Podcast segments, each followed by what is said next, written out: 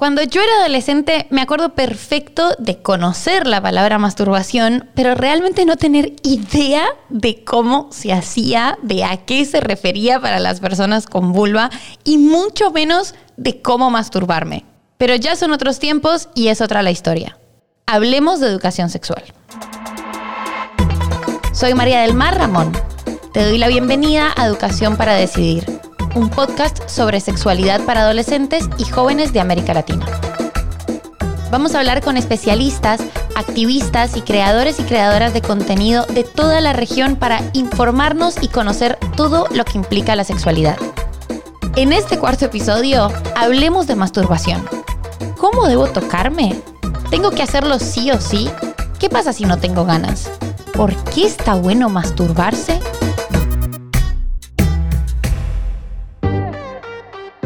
Hola, soy Alessandra Rampola, yo soy sexóloga clínica certificada hace más de 20 años y estoy trabajando con temas de educación sexual. Les digo esto que aprendí cuando estudiaba sexología hace muchos años y se quedó muy fuertemente conmigo. La relación sexual más importante que un ser humano va a tener durante todo el transcurso de su vida es la relación sexual que sostiene consigo mismo.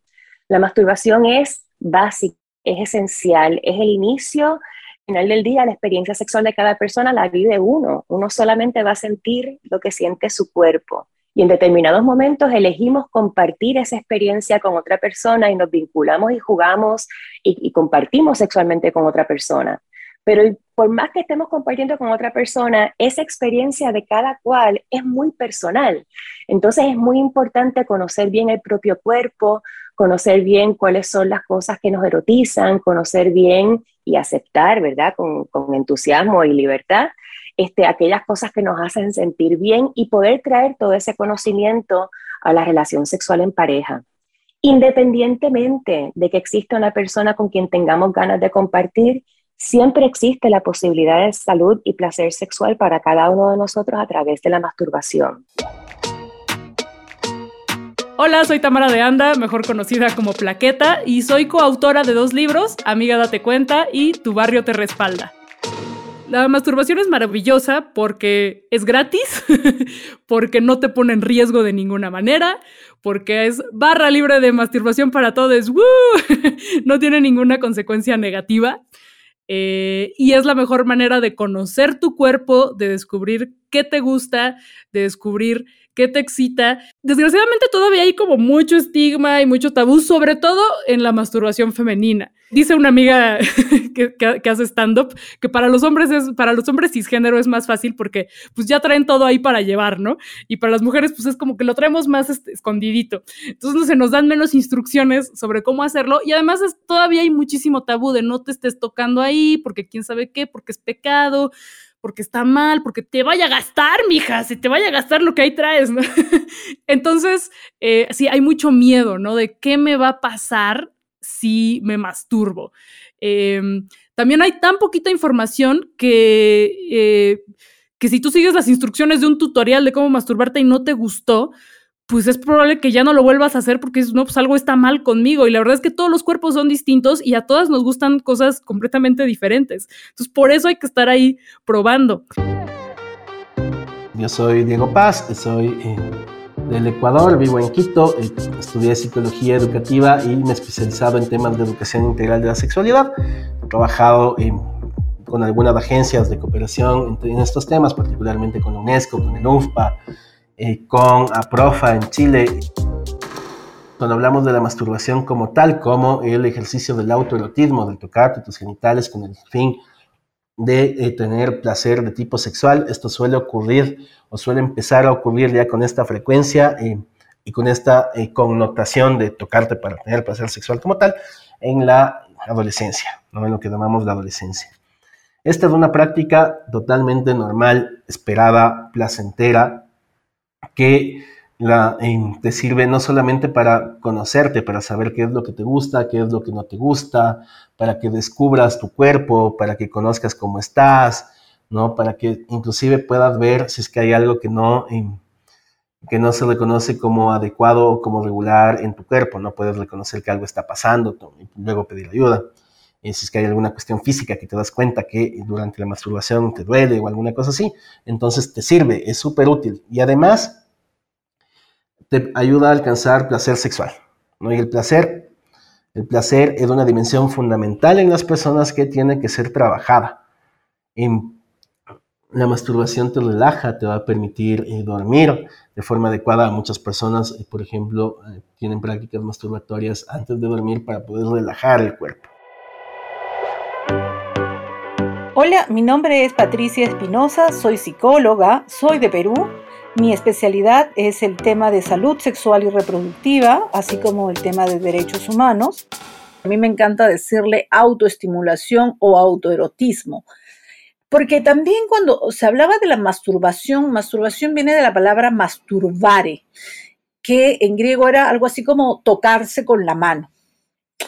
Entonces, por eso siempre la masturbación era como asociada más a los varones, porque como ellos tienen el, órgano genital expuesto, externo, entonces les era más sencillo tocarse con las manos, que era masturbare, y que este, se provocaban placer. Entonces muchas mujeres como creían que había una necesidad de introducirse algo, es decir, en el caso del varón, al tocarse con la mano, este, digamos, frotan el pene, ¿no? En el caso de la mujer se creía que la mujer tenía como que introducirse un dedo dentro del canal vaginal para poder provocarse placer. Y digo se creía porque ahora sabemos que esto no es verdad. Wow, no tenía idea del significado de la palabra. Ahora voy a pelear porque todos digamos autoplacer y autoconocimiento. Vamos, compañeros, ¿están ahí? Debemos de dejar, dejar de decir masturbación porque no es masturbarse, no es, no, es, no es turbarse, es darse placer, es aprender a regalarse un orgasmo. Y si lo, enfocamos por ese lado, creo que va a ser mucho más equitativo, porque no solamente los varones tienen el derecho de, provocarse placer, nosotras también como mujeres tenemos que aprender este, a regalarnos orgasmos. Y no necesitamos introducirnos nada, ni un dedo, ni un nada, nada dentro del canal vaginal. Este, recordemos que la zona erógena por excelencia se encuentra en la parte externa y esta es el clítoris.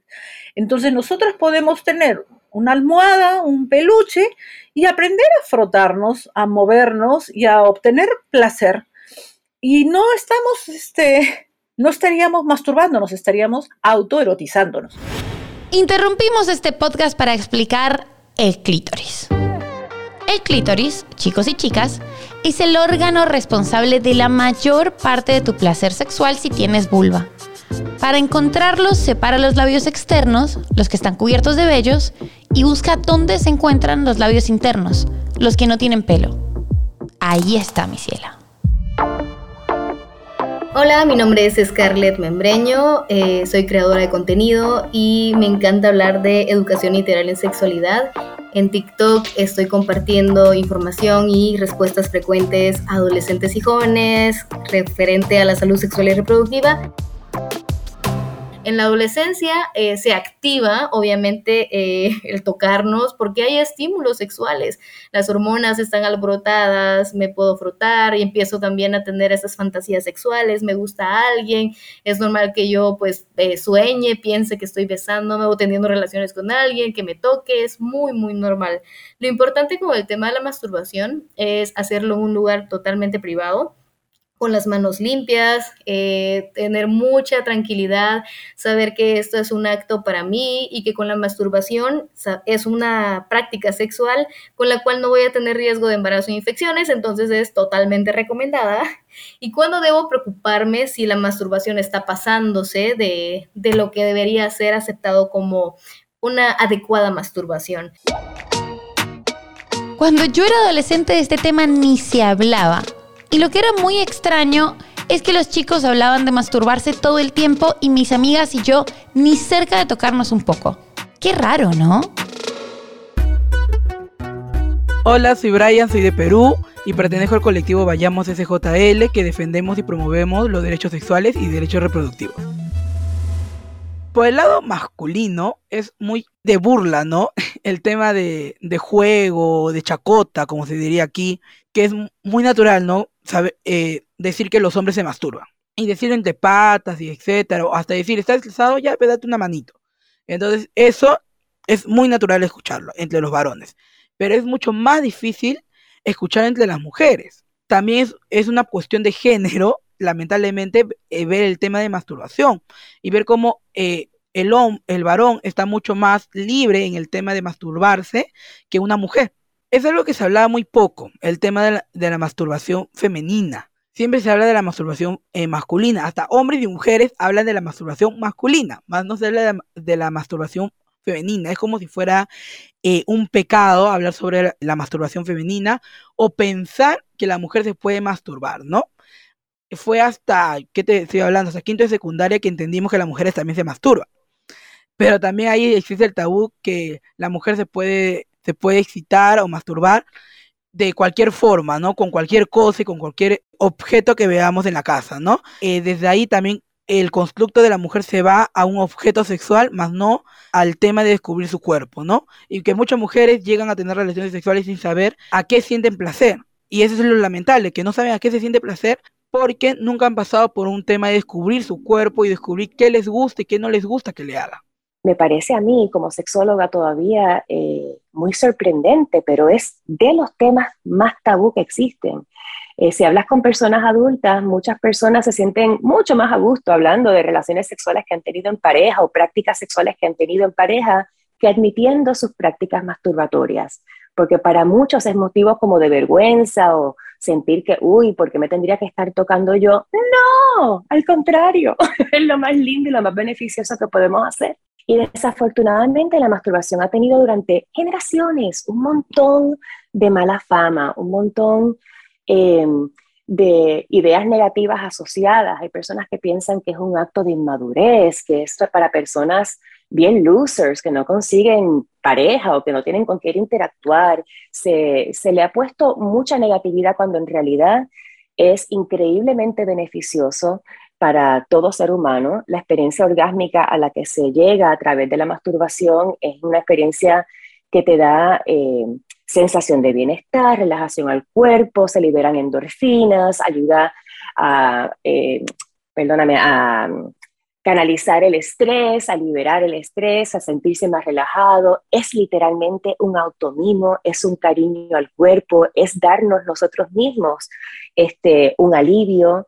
Eh, es beneficioso psicológicamente y sobre todo es increíblemente educativo en términos de sexualidad. Es educativo en términos de cómo me gusta la caricia, cómo me gusta eh, la estimulación, qué tipo de pensamientos me llevan a sentir excitada o excitado, qué tipo eh, tal vez de, de fantasías son las que más me prenden, qué tipo de experiencias me están llamando la atención.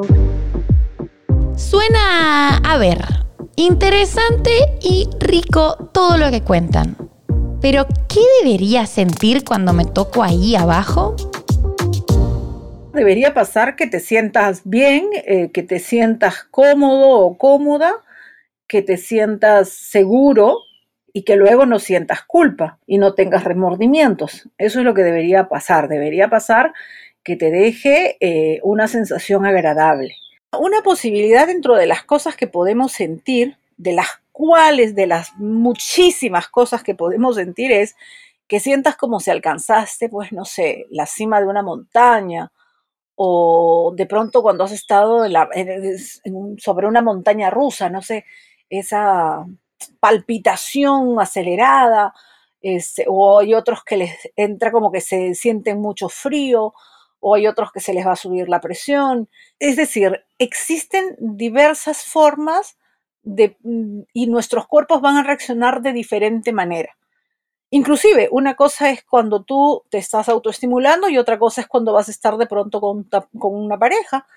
Puedes sentir cosas diversas. Entonces, este, el orgasmo es esa, ese momento cumbre dentro del tema de la respuesta sexual, es como la cúspide, es lo más alto. Eso es como es el placer. Ahora, ¿eso es el placer y solamente es eso? O sea, no, o insisto, cada uno de nosotros tendrá un concepto distinto, experimentará de diversas formas, lo que experimenta uno no necesariamente va a experimentar el otro, y si lo conversamos con nuestros amigos y si de repente mi amiga me dice, ay, pero yo sentí, siento como si me estoy queriendo orinar en ese instante. Ay, no, yo no, yo lo sentí eh, como, a mí me dio cosquillas. Ah, ¿Está mejor tu amiga y tú estás mal? No, las dos son válidas, porque no tenemos por qué sentir como lo siente nuestra amiga. Nuestro, nuestro cuerpo va a tener expresiones distintas, reacciones distintas. Entonces, es bueno compartir a veces, es, importantísimo que, lo, que tengas mucha confianza con quien compartes también estos temas, pero es bueno compartirlo, pero lo que no es bueno es compararse.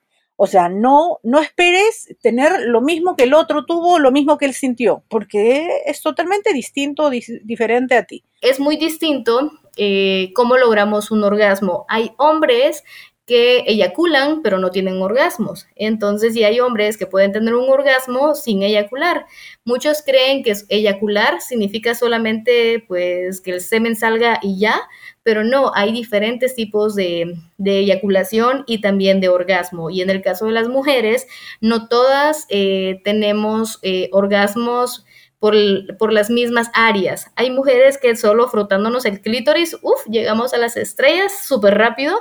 Y hay quienes que el orgasmo lo consiguen a través de una penetración vaginal tocando el clítoris como por dentro de la vagina, pero va a depender mucho de qué es lo que nos guste y de qué, con quién estemos, de la situación, del momento, del nivel de tensión sexual que estemos acumuladas y cada orgasmo puede ser diferente. Hay quienes que solamente pueden manifestar un poco más de, de sonidos, de tensión, y hay quienes el orgasmo puede ser una super explosión y es como muy alborotado y los vecinos se dan cuenta de que alguien tuvo un orgasmo. Cada quien lo siente distinto.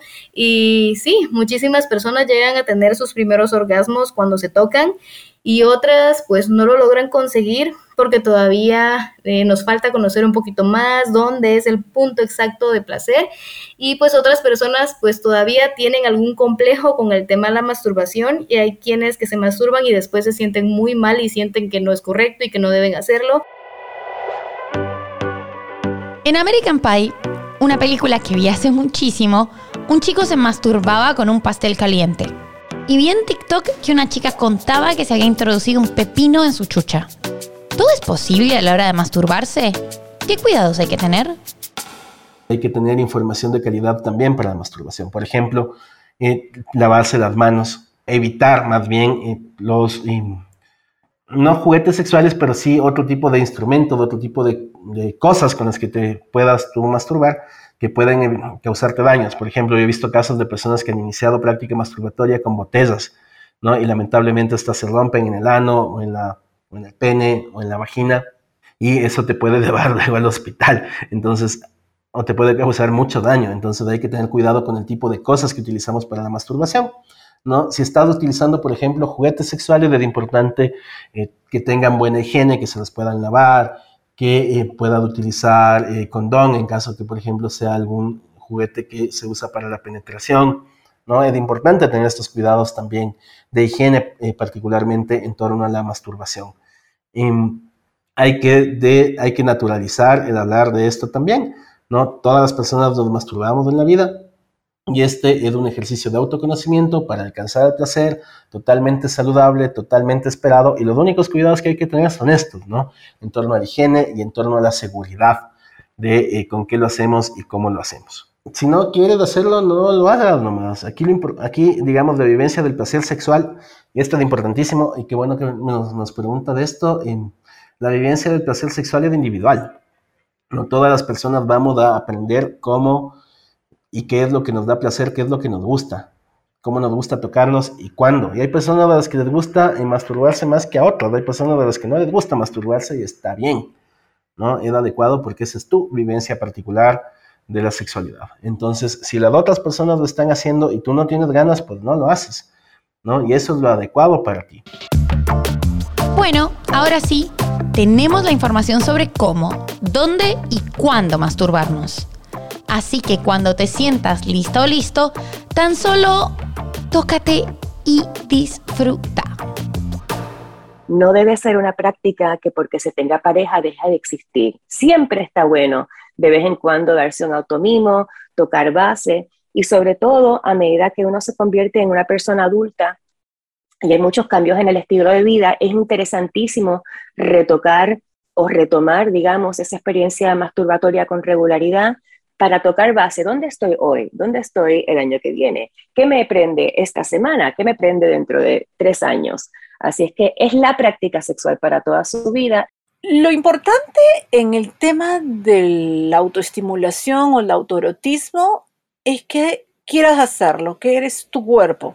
Yo diría que como que la ventaja es que eres tú el que te está regalando a ti mismo ese momento de placer, por ese lado. Pero si no sientes las ganas de querer hacerlo, tampoco sientas la obligación de tener que hacerlo porque tus amigos o tus amigas lo están haciendo o alguien te dice que lo hagas. No, creo que es importante que aquí eh, y en todo, en nuestro tema, en nuestra vida, tiene que, que como que entenderse así. Haz lo que te haga sentir cómodo o cómoda, no lo que te digan que tienes que hacer. Sea, lo que te hace sentir cómodo, hazlo. Si no te sientes cómodo porque para ti de pronto es una pérdida de tiempo, bueno, es tu derecho de pensar distinto y es tu derecho de no querer hacerlo, este, pero tampoco juzguemos a otro que sí lo hace. O sea, no porque tú no lo hagas está bien y no porque el otro lo haga está bien. No, simplemente son diversos, son diferentes, piensan distinto, tienen deseos distintos y, es válido en los dos, es válido en los dos casos. Entonces, no hay que hacer nada que nosotros no nos haga sentir cómodos. Lo que me incomode o lo que me lastime es algo que tengo que buscar simplemente, no sé si evitar, pero sí este, no, o sea, si no me voy a sentir bien, pues no lo hagas y no pasa nada. Tranquilo o tranquila.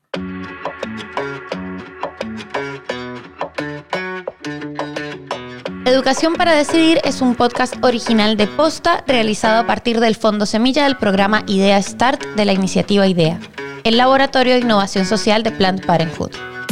En el próximo episodio vamos a hablar de relaciones sexuales, sensaciones, miedos, expectativas y lo más importante, cuidados.